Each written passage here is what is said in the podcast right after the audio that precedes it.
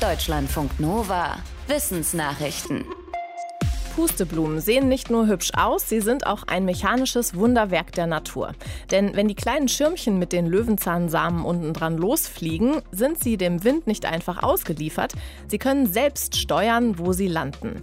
Wenn die Umgebung eher feucht ist, klappt der Schirm zusammen und der Samen fällt zu Boden. Bei Trockenheit öffnet er sich und fliegt weiter, bis zu 100 Kilometer. Forschende aus Großbritannien und Frankreich haben nun untersucht, wie genau das funktioniert.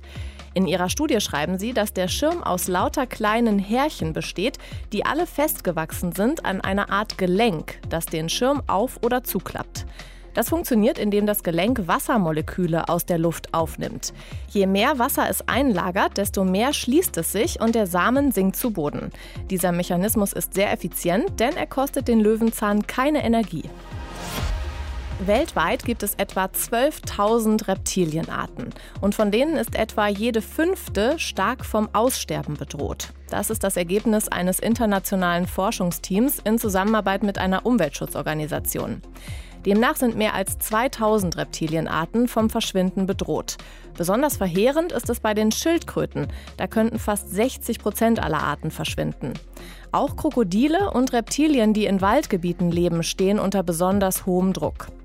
Verhältnismäßig gut geht es Reptilien nur in trockenen Biotopen, also zum Beispiel Wüsten. Aber auch dort sind 14 Prozent der Arten gefährdet. Hauptursache für die Bedrohung ist laut den Forschenden der Mensch, der immer mehr Lebensräume der Tiere zerstört und verändert.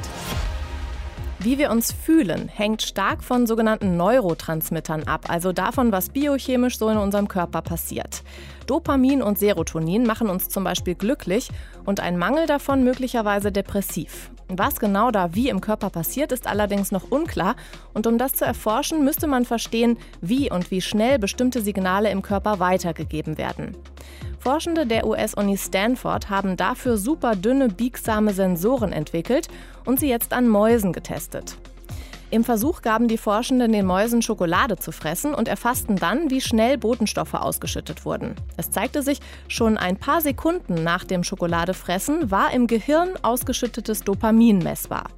Und 30 bis 60 Minuten später stieg die Serotoninkonzentration im Darm. Heißt, Schokolade macht wohl auch Mäuse glücklich.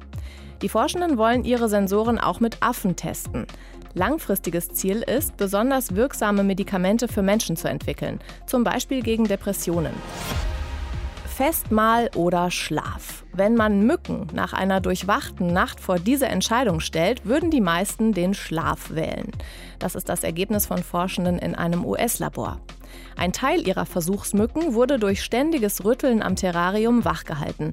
Eine Kontrollgruppe durfte schlafen. Beiden Gruppen wurden dann eine Blutmahlzeit oder die Gelegenheit, sich auszuruhen, angeboten. Von den müden Mücken wollten mehr als zwei Drittel lieber schlafen als fressen. Bei den ausgeruhten Tieren war es genau andersherum, die wollten eher das Blut. Mücken brauchen Blut, um Eier legen zu können. Die Forschenden sehen in ihrer Arbeit einen Beleg dafür, wie wichtig Schlaf für alle Lebewesen ist. Sie hoffen außerdem, dass ihre Arbeit helfen kann, bessere Abwehrmechanismen gegen Mücken zu entwickeln, die Krankheiten wie Malaria übertragen. Warum werden so viele Menschen im Alter so anfällig für Krankheiten? Forschende aus Großbritannien stellen eine neue Antwort auf diese Frage vor. Sie sagen, etwa um das 70. Lebensjahr nimmt die genetische Vielfalt der roten und weißen Blutzellen ab.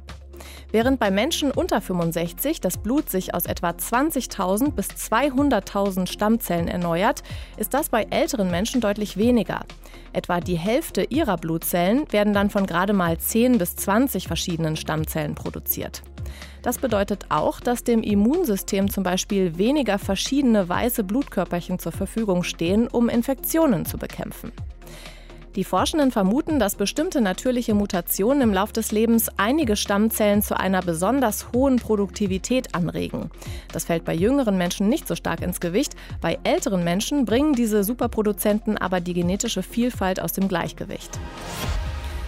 Ob die Luft verschmutzt ist, könnte man möglicherweise auch ganz gut in Spinnennetzen erkennen.